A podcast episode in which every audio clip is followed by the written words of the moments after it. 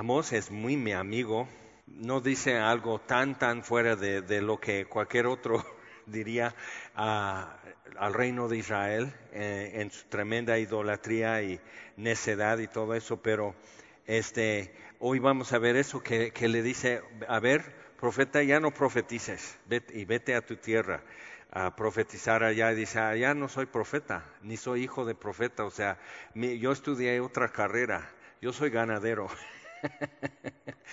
y, sigue balaseando. Entonces, eh, es, es parte de ser profeta, es Dios dijo. Y en la primera parte, en los primeros capítulos, vimos como Él dice, si el león ruge, ¿quién no se asusta? Si Dios habla, quien no profetiza. Entonces, esto no es porque él fue allá a una montaña a, esperar una revelación o que Dios le hablara, sino en lo que él tenía que ocuparse haciendo. Dios lo sacó de ahí, que era lo que tenía que estar haciendo con su vida, cuidar bueyes y cosechar higos silvestres. Y Dios lo sacó de ahí para ir, en efecto, a un pueblo que no le iba a escuchar. Entonces, si te acuerdas en nuestro estudio de Oseas, que eran contemporáneos, Oseas duró más tiempo, su, tiempo de estar sirviendo a Dios ante el reino de Israel fue más tiempo, muy paralelo con Isaías. Y Amós fue, dijo lo que tenía que decir y ya, ya se regresó. Entonces, en esto vamos a ver en capítulo 6, y la primera parte, en capítulo 1, si te acuerdas, empieza a decir, por tres pecados de Moab y por cuatro, no va a detener la mano. Y por tres pecados de Filistea y por cuatro, no voy a detener la mano. Entonces todos, eh, me imagino todos los del reino de Israel, yeah, eso, tú diles. Entonces, eh, o sea, van así con eso, porque la idea es que ellos son los malos y nosotros pues ahí la vamos llevando o, algo por el estilo. Entonces llega por fin y dice, por tres pecados de Judá y por cuatro no detendré mi mano. Entonces el reino del norte que traía pleito con Judá, entonces diría, así es. Y dice, ahora, ahí les va, por tres pecados de Israel y por cuatro no detendré mi mano. Entonces dicen, ay, Chihuahua es profeta. Entonces viene a amonestar también capítulo 6, entonces empieza este, hay de los reposados en Sión y de los confiados en el monte de Samaria, los notables y principales entre las naciones a los cuales acude la casa de Israel. Ahora, los reposados en Sión y confiados en, el monte de Samaria, los de Samaria, que son el reino de Israel y Samaria era su, su la ciudadela del rey, por eso después los samaritanos. Entonces, los reposados en Sión son los que pueden decir, pues estas son nuestras raíces, somos el pueblo de Dios. Entonces el decreto de Dios sobre el reino de Israel fue en su exilio, en su dispersión, iban a perder su identidad entre las naciones y muy pocos de ellos en su dispersión iban a poder como recuperarse en lo que venía después del cautiverio de los judíos. Fueron a partir de ahí, del reino de Judá, que fue todo lo que quedó, y cuando Babilonia conquistó, y Judá simplemente era otra provincia más en Babilonia, entonces se referían a ellos como los judíos. Entonces, y hasta la fecha. Y entonces muy importante ver eso, que las diez tribus que se rebelaron y se apartaron y se empaparon de idolatría y nunca se arrepintieron. En Judá hubo al menos dos buenos arrepentimientos y la nación volvió a buscar a Dios. En Israel no, fue una decadencia constante y sin, sin pausa hasta el final. Entonces, este, seguían invocando a Jehová, seguían como como con la ley. Si, te acuerdas de, los, de la mujer samaritana después de ya cuántos siglos, hablando con Jesús, dice, nuestros padres dicen que aquí en este monte hay que servir a Dios. Eso es desde que se separaron las diez tribus ah, y se formó el reino del norte. Entonces nuestros padres, una tradición nada más. Y los samaritanos solo leían los cinco libros de Moisés. Entonces tenían la ley, mas no los profetas. Y si te das cuenta, piensa lo que es, que Elías fue enviado a Acab, eh, rey de Israel, rey del reino del norte, y después de él Eliseo no fueron enviados al reino del sur. Entonces, eso es importante ver. Oseas fue enviado al reino del norte, pero e, ellos, ellos simplemente no hicieron caso a los profetas y no guardaron lo que ellos escribieron. Eso fue los sacerdotes y escribas en el reino del sur. Por eso tenemos el libro de Amós. Entonces, viendo eso, ellos dijeron, Dios envió profeta a nuestro pueblo, que es el reino del norte, pero ya no son pueblo.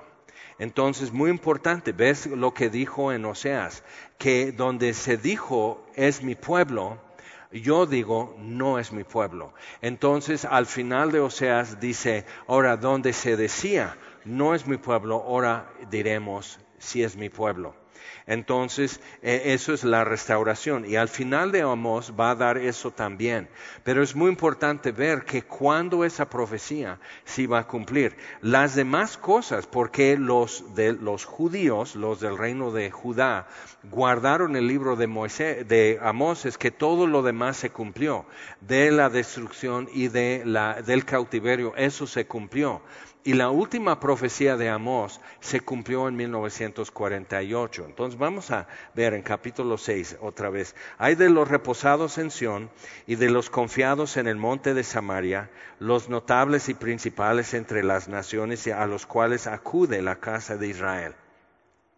Entonces les invita a, a, hacer una comparación. Dice, pasada calne y mirad, y de ahí id a la gran Amat descender luego a Gat de los filisteos. Ved si son aquellos reinos mejores que estos reinos, si su extensión es mayor que la vuestra. Entonces era, ¿por qué? O sea, ellos se han hecho igual que cualquier nación que no se acuerda de Dios, como los filisteos. Entonces, por eso empieza diciendo, por tres pecados de Filistea y por cuatro no detendré mi mano, se les voy a castigar entonces ustedes se han hecho iguales a ellos. Otra vez, donde se decía es mi pueblo, ahora no es mi pueblo. Entonces, no, o sea, no hay diferencia ni a cuál ir en este caso. O vosotros que delatáis el día malo y acercáis la silla de iniquidad, duermen en camas de marfil, está hablando a los jefes, los caciques y los nobles en Israel, y reposan sobre sus lechos, y comen los corderos del rebaño y los novillos de en medio del engordadero, gorjean al son de la flauta y inventan instrumentos musicales como David, beben vino en tazones y se ungen con ungüentos más preciosos, y no se afligen por el quebrantamiento de José. Entonces otra vez, cuando todo va bien, económicamente y hasta políticamente en una nación. Eso no quiere decir que está Dios con esa nación. Temporalmente todavía las cosas iban bien en Israel y decían, mira, pues Dios sí está con nosotros. Entonces, eso en sí no es el índice, sino, ¿te acuerdas en Ezequiel? Cuando dice al ángel, Dios le dice al ángel en Jerusalén, ahora ve y escribe una señal en la frente de todo aquel que se entristece por la maldad y por la injusticia en esta ciudad. Entonces, porque Dios, esos los voy a apartar y los voy a guardar de la destrucción. Entonces, eso es, eso es el índice que Dios está buscando. El que se entristece por el pecado y la iniquidad en su pueblo. Okay. El, que, el que gime por la justicia de Dios. Entonces, muy importante ver eso, que entonces estos dicen, no, pues está todo bien, ¿no? Y este, Ah, hay, una noticia que está saliendo y algunos han de decir, ay no, qué padre, pues eh, seguimos jugando Candy Crush o algo así en Facebook. Facebook está ah, haciendo ahora su propia moneda para hacer transacciones en Facebook, su propia moneda, como si fueran libra sterling o, pesetas o, etcétera, ¿ok? Como moneda de cualquier país. E, es un tipo de Bitcoin, es digital, es cripto, eh, moneda y todo eso. Y entonces muchos van a decir, no, pues qué padre, no mira el progreso, pero no, lo que no están ah, ah, percatándose es, Facebook es un, es un monitoreo y un espionaje 24 horas al día a lo que hace todo el planeta, ¿ok? Eso es lo que hace Facebook. Y vende, o sea, tú eres el producto. Y entonces por eso es un servicio gratuito Facebook. Porque pagan a Facebook por los datos que tú generas, de lo que navegas, de lo que ves, de lo que te gusta. Por eso nunca te has fijado, ahí estás en Facebook, entonces yo pongo una noticia de algo que pasa en Israel o una profecía cumplida de Ezequiel y al rato empiezan a aparecer anuncios para aprender hebreo, para hacer viajes a Tierra Santa y te digo, ¿Cómo sabían que me gusta eso, no? Pues porque le puse, le puse me gusta. O sea, es muy elemental eso. Entonces, checa eso. Otra cosa que ya existe, si tienes Alexa o Siri, está simplemente te pones a platicar de, pues me gustaría hacer un viaje a Indonesia. Dicen que es muy padre y que es mejor ir en septiembre. A rato empiezan a parar, tú hablando no navegando, simplemente hablando. O sea, Siri está tomando apuntes. Y si tienes tu app muy mexicana, entonces ya Siri la que está tomando apuntes, pero sigue siendo. Entonces, ve eso, pero decimos, ay no, pues es progreso.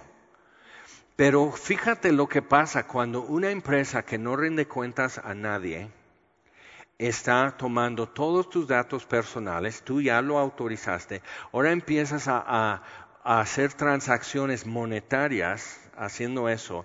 Y entonces como publicanos en la plaza del templo están cambiando tu dinero por dinero del templo y cobrando una comisión y todo eso, pero tú feliz porque, wow, estamos en el siglo XXI y es progreso. Más te lo comento. A ver a dónde llega. Entonces, ellos están con eso, con la idea de que todo está muy bien. Versículo 8, Jehová el Señor juró por sí mismo. Cuando la Biblia habla así, no, no nada más, he aquí, así dice el Señor, esto y tal van a suceder, o esto y tal haré. Cuando dice jura por sí mismo, está dando algo de la, del peso y solemnidad que hizo Abraham. ¿Ok? Entonces juró por sí mismo, Jehová Dios de los ejércitos ha dicho. Abomino la grandeza de Jacob y aborrezco sus palacios y entregaré al enemigo la ciudad y cuanto hay en ella. Cuando se refiere ya no a Israel sino a Jacob, está diciendo eso, está, es, es, es como decir, yo tengo un, una relación con Jacob, Abraham, Isaac y Jacob. Entonces de Jacob Dios cambió su nombre a Israel y los hijos de Jacob que ya son los hijos de Israel, pero ahora está diciendo como que, ok, tú estás como los que reposan en Sión, y, pero acuérdate, Jacob, que fuiste a Egipto con 70 personas. Y tú dijiste, Jacob, a Faraón, que tus tus días fueron pocos y oscuros al lado de tus padres. Y yo hice una nación y yo lo saqué de ahí. Y más adelante va a estar hablando más sobre eso, de que ¿Qué, pasa con ustedes? Entonces dice versículo 9, y acontecerá que si diez hombres quedaren en una casa, morirán. Y un pariente tomará a cada uno y lo quemará para sacar los huesos de casa. O sea, estará tan mal la cosa que no sacan el cadáver porque ya está descompuesto. Entonces de una vez lo queman en la casa y solo sacan los huesos. O sea, está hablando de la destrucción que va a haber cuando los asirios toman Samaria. Mucha gente habrá muerto dentro de la ciudad de hambre y de pestilencia antes de, ser tomada la ciudad. Y dice, y dirá al que estará en los rincones de la casa. Eso se me hace de una caricatura que luego aparecía antes en periódicos de Rius. No sé, ¿te acuerdas de un, uno que hacía dibujos políticos Rius? ¿No? ¿Sí? Ok, bueno, medio politicote su, su estilo. Pero ah, siempre se me figura aquí uno de estos, porque alguien está así, está todo oscuro adentro. ¿No hay nadie? No.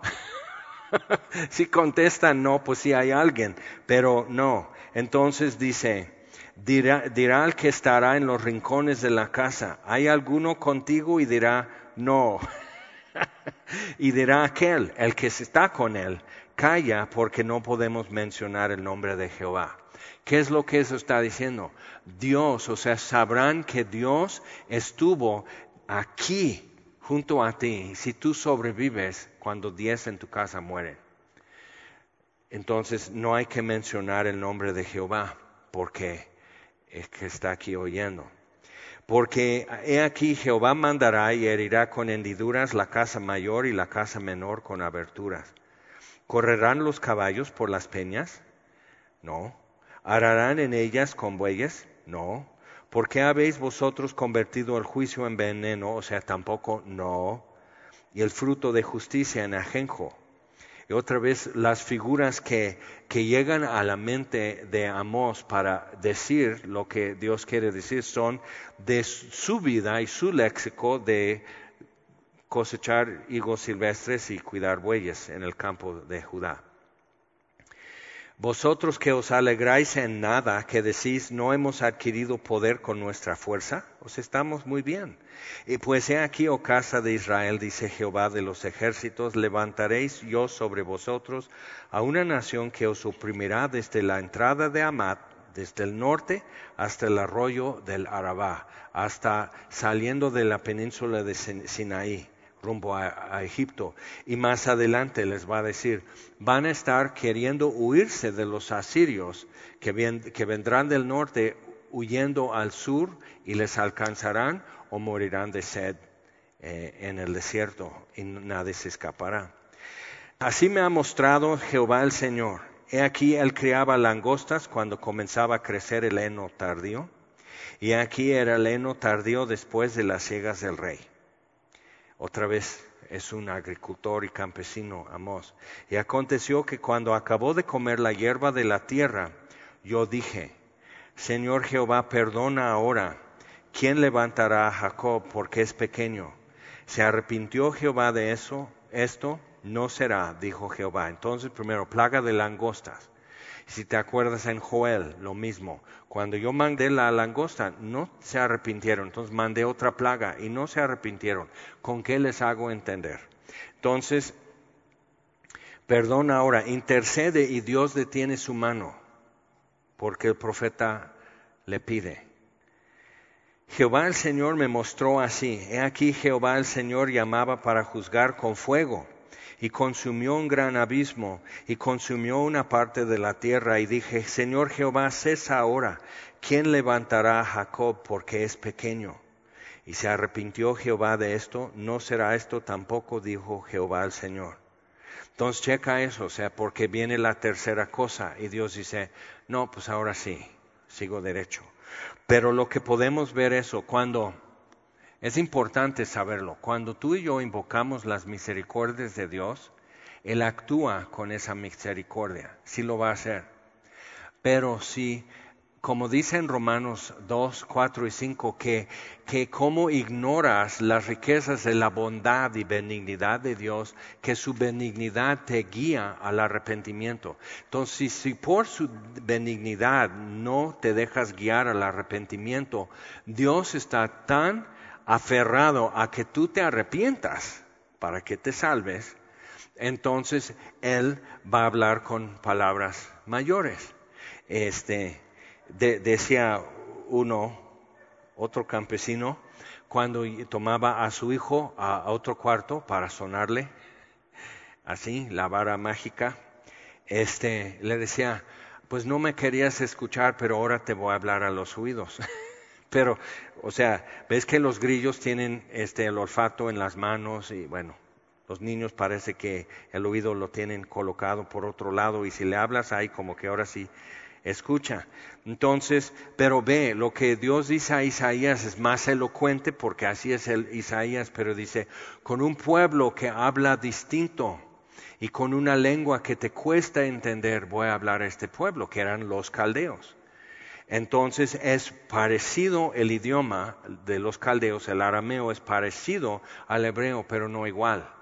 Y entonces después de los asirios y después de los de Babilonia, todos seguían hablando arameo. O sea, ya para entenderse tenían que hablar en arameo. De manera que tradujeron el Antiguo Testamento a griego, porque casi nadie podía entender hebreo de los mismos hebreos. Entonces, otra vez, para que me entiendan, ahora sí, para que se detengan y pongan atención a lo que están escuchando, ahora van a recibir instrucciones en arameo, en, de los caldeos, y si no hacen caso, ellos luego sacan látigos porque ahora se van de esclavos. Entonces es muy fuerte, pero sí sirvió. Dejaron sus ídolos. Cuando regresaron de Babilonia ya no querían ni mirar un, un ídolo. Entonces, son dos cosas que Él intercede por, el pueblo que es rebelde y Dios dice, va, no lo voy a hacer. Luego me enseñó así, versículo 7. He aquí el Señor estaba sobre un muro hecho a plomo y en su mano una plomada de albañil. Otra vez, Amós es mi amigo. Jehová entonces me dijo, ¿qué ves, Amós? Y dije, una plomada de albañil. El Señor dijo, he aquí yo pongo plomada de albañil en medio de mi pueblo Israel no lo toleraré más. Los lugares altos de Isaac serán destruidos y los santuarios de Israel serán asolados y me levantaré con espada sobre la casa de Jeroboam. Entonces otra vez la plomada es para sacar que es muy bien hecho el muro, si está en pleno y perfecto vertical. Por eso la plomada. Entonces cuando Dios ya está diciendo eso, para que se quede claro, o sea, ahora sí, para que ya no me digas, Amos, que no, pues entonces, pero Jacob es pequeño, ¿quién lo levantará? Por, o sea, ay, detén tu mano, es mucho, el niño no entiende. Entonces, la plomada es para que tú veas qué tan chueco quedó el trabajo. Un amigo me hizo un murito eh, donde hicimos como un despacho en una casa donde vivimos hace muchos años, era un patiecito y reja, entonces quitamos la reja y llenamos el espacio de tabiques dejando una ventanita. No ve bien y no, no tenía plomada, entonces nomás a puro ojo, pero a, ojo de buen cubero, sí, pero no, entonces salió bien panzón el muro y dije, está bien, si pasan corriendo no ven nada. Finalmente, no estaba soportando peso ese muro, simplemente era prácticamente un plafón. Pero Dios está diciendo, mira, miramos, mira la plomada, eso no miente, eso es vertical, mira cómo está el muro. Y dice que hecho a plomo, o sea, según hecho así y está chueco. Entonces, eh, versículo 10, el sacerdote Amasías de Betel, qué ironía, Jacob, o sea, cuando está recordándoles y diciéndoles Jacob, Jacob huyéndose de Esaú su hermano que lo quería matar, llega hasta Betel y duerme la noche. Y sueña que hay una escalera eh, junto a él que llega hasta el cielo y Dios está arriba de la escalera y ángeles subiendo y bajando. Y él dice, y él dice, qué miedo este lugar este, porque es la casa de, Dios y puerta del cielo. Entonces, este, y después Jesús, ¿te acuerdas? Natanael dice, uh, entonces, este, tú eres el Cristo, dice, ¿ahora crees? Después verás ángeles subiendo y bajando sobre el Hijo del Hombre. Entonces, ¿eso qué quiere decir? Que la escalera, nadie viene al Padre sino por mí. Ángeles subiendo y bajando sobre el Hijo del Hombre, esa escalera que vio Jacob. Pero entonces Jacob llamó el lugar Betel, casa de Dios. Interesante. Y ahora hay algo que se llama Betel que nomás digo, ¿en serio? Pero bueno. Entonces le dice, le envió a decir a Jeroboam, rey de Israel, Amós se ha levantado contra ti en medio de la casa de Israel, la tierra no puede sufrir todas sus palabras. O sea, les ardían los cachetes con lo que Amós decía. Porque así ha dicho Amos, Jeroboam morirá a espada. Este no es el primer Jeroboam, el que separó las tribus del hijo de Salomón. Es otro después. Jeroboam morirá a espada e Israel será llevado de su tierra en cautiverio. Entonces, obviamente eso no, o sea, tenemos que mantener buena propaganda, tener mañaneros muy positivos y, demás, y que toda la gente a la expectativa, pero dice, no, pues nadie puede soportar lo que Amos está diciendo. Y Amasías dijo a Amos, Vidente, vete, huye a tierra de Judá y come allá tu pan y profetiza allá, y no profetices más en Betel, porque es santuario del rey. ¿Perdón? Es casa de Dios, es lo, que el nombre significa. No es el santuario del rey. ¿Cuál rey? No es legítimo, no lo puso Dios, etc. Y es capital del reino. Entonces respondió Amós y dijo a Masías, no soy profeta, ni soy hijo de profeta, sino que soy boyero y recojo higos silvestres. ¿Qué es lo que está diciendo? Es como cuando en el libro de jueces no hubo un hombre que quiso hacer caso. Entonces Dios dio la victoria al pueblo de Israel por mano de una mujer y levantó la profetisa Débora para, para animar el pueblo porque un hombre no lo quiso hacer. Entonces tenemos en la tierra de Israel no hubo profeta. ¿Te acuerdas cuando Elías creía que él quedó el único y que nadie más hay? Y Dios dice, no, yo me he apartado a siete mil hombres que no doblan la rodilla a Baal. Pero Elías creía que había quedado solo. Entonces, Amós dice, ¿cómo la ves? Yo ni soy profeta.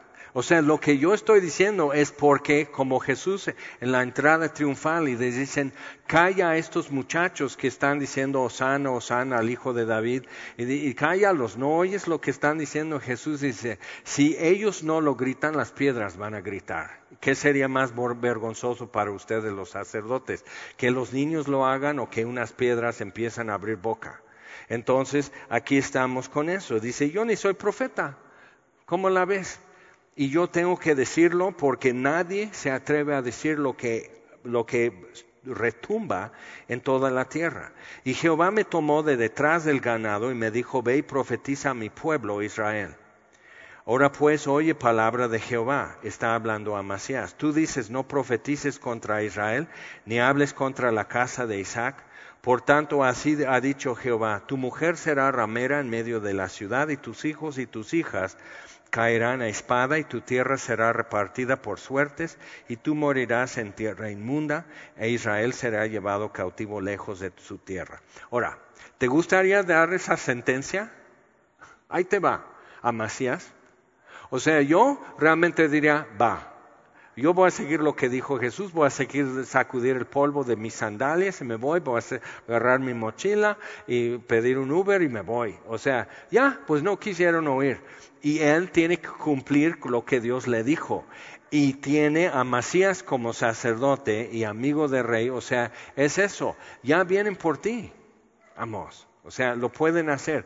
Y que, que le estás diciendo, esto y esto y esto te va a suceder este, tienes que estar muy seguro que Dios te envió a decirlo. Entonces, ¿en qué meditaba y qué estudiaba Amós mientras estaba cuidando bueyes? Capítulo 8. Así me ha mostrado Jehová el Señor. He aquí un canastillo de fruta de verano. Otra vez nuestro buen Amós con sus, las figuras que él ve y dijo, ¿qué ves, Amos? Y respondí, un canastillo de fruta de verano. Ahora, en Israel el verano es seco y caluroso, entonces las lluvias terminan en abril y mayo, junio, julio, agosto, septiembre es, seco y es cuando ya están, el, trigo se está dorando, avena, cebada, todo eso es toda la cosecha. Entonces frutos de verano. Aquí la ciruela se da en, en qué mes? Ok, tenemos muchos campesinos que dicen, se da en mayo la ciruela. Entonces, o sea, frutos de, verano son uva pasa, por decir. O sea, lo que ya se va secando y arrugando. Eso es lo que vas a tener, quizás dátiles y, y uva pasa, pero eso es lo que ve, todo arrugadito. Y dice, y me dijo Jehová, ha venido al fin sobre mi pueblo Israel, no lo toleraré más. O sea, ya, ya esperé mucho. ¿Te acuerdas de la higuera que Jesús maldijo? Entonces, antes había dicho una parábola de una higuera estéril. Y dice, tres años he estado esperando fruto de esta higuera. Córtala. Y el hortelano dice, no, pues mira, la voy a podar, le voy, a poner abono, la voy a cuidar mucho y vamos a darle otro año más. Y cuando analizas en los cuatro evangelios, ves que fueron tres, casi cuatro años que Jesús siguió su ministerio público. Y cuando maldijo la higuera, era, era esto, ya, o sea, ya, ya terminamos. ¡Pum! Y en efecto, la cortó. Ok, entonces ya no voy a tolerar más. Y los cantores del templo gemirán en aquel día, dice Jehová al Señor, muchos serán los cuerpos muertos, en todo lugar los echarán fuera en silencio. Eso también te dice algo, o sea, ni siquiera está llorando el pueblo. Entonces, eh, otra cosa con eso, que a mí me ha costado muchas veces ver, Dios dice, ya, me, cuesta porque digo, más como Amos, no, pero pues ¿quién levantará a pobre Jacobito?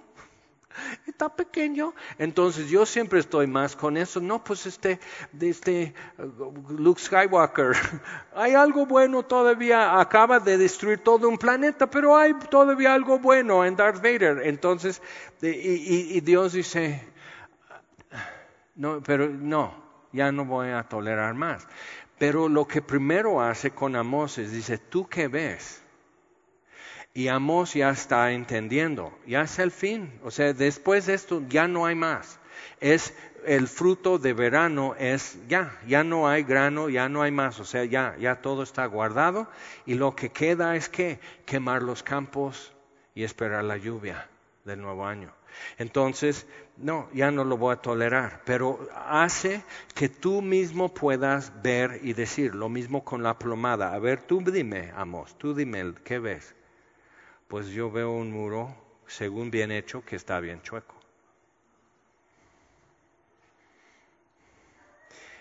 Y con eso, aunque te cueste y aunque te duela ver la sentencia de Dios, dices, Dios es justo y bueno y me queda claro. Nunca has pensado, ¿no? O sea, porque ¿cómo, ¿cómo, pensó Abraham cuando amanece el día y desde arriba en Hebrón, en los montes de Judá, ve el humo subiendo de Sodoma y Gomorra? Y estará pensando, ¿y Lot? Quedó indeciso. ¿Y Lot de qué lado está en ese asunto? Y, o sea, dices, híjole, o sea, Abraham le pesó, o sea, ¿destruirías la ciudad si, si hay diez justos? Dios dice, no, claro que no, si hay diez justos no lo destruyo, pero ni diez hubo. Entonces dices, híjole, y sacó el único justo que había, aún así no lo destruyó. Entonces, cuando vemos destrucción, cuando vemos algo así de esa magnitud, si te acuerdas en diciembre de 2004, el tsunami en Indonesia y 150 mil personas desaparecieron o, se ahogaron, pero a muchos jamás volvieron a aparecer. Pueblos enteros de pescadores desaparecieron. O sea, te quedas ahí y dices, eh, eh, porque tú quieres todo un proceso jurídico para cada uno, en donde tú y yo como amos podamos decir, pero Jacob es muy pequeño, ¿quién lo levantará? Y entonces Dios dice, ok, le voy a dar tiempo, pero llega un momento que Dios dice, ya, ya no, ya es el fin de verano, ya no va a haber más fruto aquí. Entonces, eh, pasamos a versículo 7. Jehová juró por la gloria de Jacob no me olvidaré jamás de todas sus obras. ¿Pero qué son? Bueno, que hacían, decían esto, versículo 5. Entonces otra vez, parece que, que, los nobles y los caciques en Israel dicen, no, todo está re bien para ellos. Entonces ellos lo que hacían es esto, ¿cuándo pasará el mes? O sea, después de luna nueva, siempre es un sábado, entonces venderemos el trigo. Sea, nomás están empezando, pues cuando ya puedo abrir la tienda otra vez. Y la semana abriremos, o sea, otra vez la semana Shabbat, el día séptimo. Entonces, y la semana abriremos los graneros del pan y achicaremos la medida. ¿Ves? ¿Ves? Hay una gasolinera aquí en Cuernavaca ve la situación que dice aquí es el, litro completo y que puedas hacer tu negocio, lo que publicas es que te vendemos y te hacen la prueba, es un litro completo. Dices, entonces los demás, ¿por qué no dicen, no es cierto? A ver, vengan aquí, a, no, mejor así nomás créeme. Entonces, achicar la medida y subiremos el precio y falsearemos con engaño la balanza. ¿Te acuerdas hace como, qué será?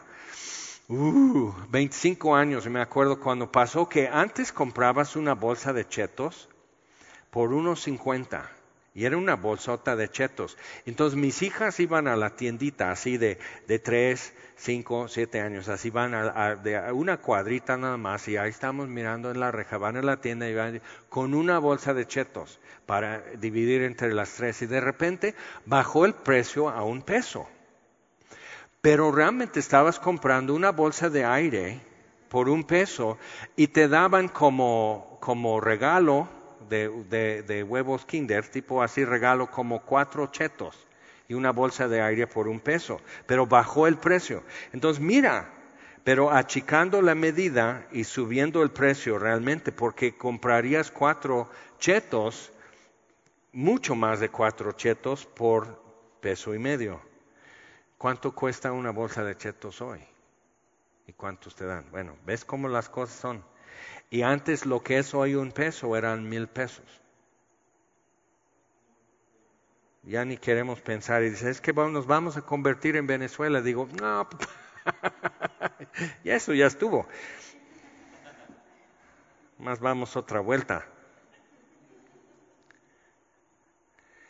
Entonces, o sea, eso es el problema, dice, para comprar los pobres por dinero y los necesitados por un par de zapatos y venderemos los desechos del trigo, o sea, ni es buen trigo. ¿Ves que luego ponen en Facebook así que cuidado con tu arroz y tienes que hacer esto y si así porque luego si es, es un arroz más barato pero viene de la China y tiene plástico? Te vas a quedar como las tortugas en el mar, ¿no? Con tu panza llena de plástico y ves cómo les va. Entonces, o sea, y, dicen, ¿y qué? ¿Y qué? Pues tontos porque lo compran. es un mercado libre, entonces tú escoges lo que compras y todo eso y, así. Y dices, pero cada quien está viendo cuánto puede sacar del otro y no, se están, no están recordando que van a la misma fosa cuando mueren. O sea, cuando tu vida acaba, todo lo que has podido explotar o sacar o el provecho que sacaste de otros se va a quedar en manos de otros de por sí. Pero, pero ve, el problema, y el problema en Israel no era un problema israelita, sino el problema humano. Por eso también Dios dice, ya son iguales que cualquier otro país. Entonces, este, al final, versículo 14, los que juran por el pecado de Samaria, el becerro de oro, y dicen por tu Dios, Odán, que no es Jehová sino un becerro de oro, y por el camino de Berseba caerán, o sea, ya casi llegando a Egipto, y nunca más se levantarán. O sea, toda la falsa confianza y toda la vanidad se va a acabar. Ahora, ¿por qué Dios está tan peleado con vanidad y falsa confianza? Porque solo Él es el que puede darte esperanza. Entonces es celoso. Cuando ponemos nuestra confianza en otra cosa, quedamos como vanidad. Entonces cuando hacemos eso, en, en efecto estamos diciendo que Dios no es bueno para mí. Vi al Señor que estaba sobre el altar, capítulo 9 y dijo, derriba el capitel y estremezcanse las puertas y haz los pedazos sobre la cabeza de todos, y al postrero de ellos mataré a espada, y no habrá de ellos quien huya ni quien escape. Aunque cavasen hasta el Seol, de allá los tomará mi mano, y aunque subieren hasta el cielo, de allá los haré descender. Y si se escondieren en la cumbre del Carmelo, Allí los buscaré y los tomaré, y aunque se escondieren de delante de mis ojos en lo profundo del mar, allí mandaré a la serpiente y los morderá. Y si fueren en cautiverio delante de sus enemigos, allí mandaré la espada y los matará y pondré sobre ellos mis ojos para mal y no para bien. Y otra vez dice, sí, oye, pero pues ya no, o sea, vénselos, humíllalos y ya déjalos. Y Dios dice, no, porque es moler, dicen proverbios, es moler en, así al necio para sacarle su necedad y tú no lo puedes hacer, nos advierte Salomón, aunque lo estés majando así, en el molino, no, no le separas, no puedes trillar de él su necedad, pero Dios sí lo sabe hacer. Es muy duro cuando ves el proceso de quebranto, pero otra vez piensa, piensa en lo lindo de, lo que sucede. Gesemaní significa prensa de olivo. Entonces, este, cuando vinieron a ungir a David, cuando la mujer trajo ah, perfume de nardo, fue aceite de olivo muy puro, perfumado con nardo. Entonces eso queda como denso, como un ungüento. Entonces lo puede derramar. O sea, no estaba ah, como crema nivea o algo así. Sí, se, pero es espeso y lo puede derramar. Entonces, pero, pero para hacer eso tienen que aplastar las aceitunas. Y piensa en cómo van a hacer vino, tienen que aplastar, entonces en un, en un lagar este, meten ahí, echan ahí todas las uvas limpias, lavadas y todo, lavan sus pies muy bonito y ya descalzos están pisando el lagar para exprimir el jugo de esas uvas. Ahora, cuando te acuerdas, cuando el que dice escrito en su muslo el verbo de Dios y sale en un caballo blanco y una túnica blanca tenida con sangre porque ha pisado el lagar. Ok, entonces piensa, todo lo que es bueno, el vino nuevo, dice Jesús, lo echan en odres nuevos porque empieza a fermentar y expande. Entonces, ah, pues sí queremos vino nuevo, queremos toda esa efervescencia y toda la alegría y todo, sí queremos vino nuevo. ¿Quién está pisoteando las uvas? Primero. Y queremos esa unción y que el perfume llegue, llene la casa. Pero ¿quién estuvo prensando las aceitunas en Getsemaní? Entonces, cuando tienes eso, puedes decir, ok, ¿por qué Dios trata tan duramente con estas cosas? Porque es, eso es lo que la prensa de olivos hace para sacar el aceite. Y a la aceituna nunca le dicen, a ver, ¿cómo vas? Ok, voy a orar por ti. No, simplemente empiezan a apretar y apretar y apretar y va ah, y saca el aceite. Y, si lo hacen bien, el aceite es muy puro y hasta para poner en una lámpara y alumbrar la casa. Entonces piensa en todo eso cuando vemos lo tremendamente duro cuando Dios empieza a sentenciar. Aunque cavasen hasta el Seol, de allá los tomaré en mi mano, dice Dios. No, no, no, no, no. Aunque ustedes digan, no, no, no, entonces si me vas a mandar al infierno, yo voy. No, no vas, te llevan. Ahora sí, o sea, no, no, no. O sea, estas cosas se tienen que hacer correctamente y, tiene que quedar muy claro lo que está pasando y por qué. Por eso igual en Apocalipsis Luego dicen los que están debajo del altar, justo eres Señor porque derramaron la sangre de tus profetas y ahora les has dado a beber sangre cuando un ángel derrama una copa y se convierte en los ríos y las fuentes en sangre. Entonces, justo eres. Eso es correcto. Pero cuando Dios despliega su justicia, al principio nos quedamos callados y asustados porque es terrible el día de la ira de Jehová pero al final todos dirán, hasta los impíos, justo eres. Entonces, versículo 5, el Señor Jehová de los ejércitos es el que toca la tierra y se derretirá, y llorarán todos los que en ella moran, y crecerá toda como un río, y mermará luego como el río de Egipto. Así, o sea, si estás al lado del río de Egipto, cuando empieza su espesura, pues se te inunda todo Él edificó el cielo en sus cámaras y ha establecido su expansión sobre la tierra. Él llama las aguas del mar y sobre la faz de la tierra las derrama. Jehová es su nombre. Hijos de Israel, ¿no me sois vosotros como hijos de etíopes? dice Jehová. ¿No hice yo subir a Israel de la tierra de Egipto y a los filisteos de Caftor y de Kir a los arameos? He aquí los ojos de Jehová el Señor están contra el reino pecador, el que sea. Y yo lo asolaré de la faz de la tierra, mas no destruiré del todo la casa de Jacob, dice Jehová. Porque he aquí, yo mandaré y haré que la casa de Israel sea zarandeada entre todas las naciones, y por eso va la hojarasca y queda el grano limpio. Como se zarandea el grano en una criba, y no cae un granito en la tierra. A espada morirán todos los pecadores de mi pueblo que dicen no se acercará ni nos alcanzará el mal. En aquel día yo levantaré el tabernáculo caído de David, eso es Jesús, y cerraré sus portillos y levantaré sus ruinas y lo edificaré como en el tiempo pasado, para aquellos sobre los cuales es invocado mi nombre para que ellos posean el resto de Edom y todas las naciones, dice Jehová que hace esto. He aquí vienen días, dice Jehová, en que el que ara alcanzará al segador.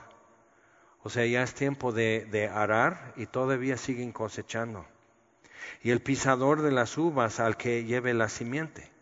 Y los montes destilarán mosto y todos los collados se derretirán. Y traeré del cautiverio a mi pueblo Israel. Ora, nunca se llamó Israel después de que los asirios conquistaron el reino del norte. Dejó de existir con una identidad, ya no eran los israelitas. Los transportó este, a Siria y los dispersó para que perdieran una identidad. Babilonia los dejó tener su nacionalidad y su idioma y todo eso. A él le encantó que toda nación y lengua y tribu le alabara y lo honrara. Y Ciro de Persia fue un paso más adentro y dijo que cada uno puede adorar al Dios que quiere. Entonces eso es muy fuerte, pero Israel como tal dejó de existir cuando el reino del norte fue en cautiverio hasta 1948, cuando en Naciones Unidas ratificaron su independencia y pudieron ellos tener su acta constitutiva y llamarse Israel. Y edificarán ellos las ciudades asoladas, lo hicieron, y las habitarán, plantarán viñas, lo hicieron, y beberán el vino de ellas. Es interesante que el vino nunca ha sido un aspecto cultural de los judíos hasta el siglo XX, porque ahora hay viñas en Israel y es muy buen vino, es muy comercial y lo venden en Europa, nomás para que veas pero ni siquiera el vino era algo que, como parte de un cultivo principal de los judíos históricamente, pero ahora plantarán viñas, beberán el vino de ellas, y harán huertos y comerán el fruto de ellos. Pues los plantaré sobre su tierra y nunca más serán arrancados de su tierra que yo les di, ha dicho Jehová Dios tuyo. Entonces, esto último, en los últimos tres versículos, esto se cumplió en nuestros tiempos. Y es como para decir, bueno, entonces eso es lo que a mí me volteó toda la carreta cuando recibí a Cristo, porque dije, oh, entonces la Biblia no se acabó. O sea, todo esto que Dios vino haciendo de Moisés y Daniel y todo eso hasta los días de Jesús y todo, todo eso no ha terminado, sigue marchando esto y todavía hay más que Dios va a sacar de su palabra y ponerlo en primera plana en los periódicos.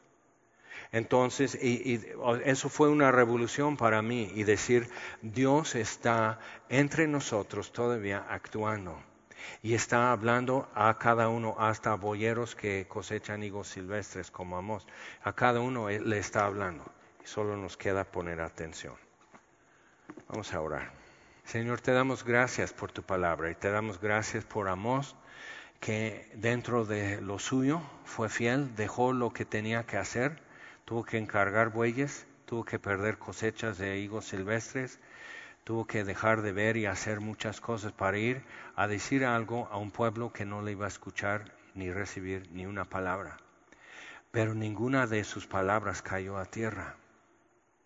Y todo se ha cumplido de principio a fin en el libro de Amos.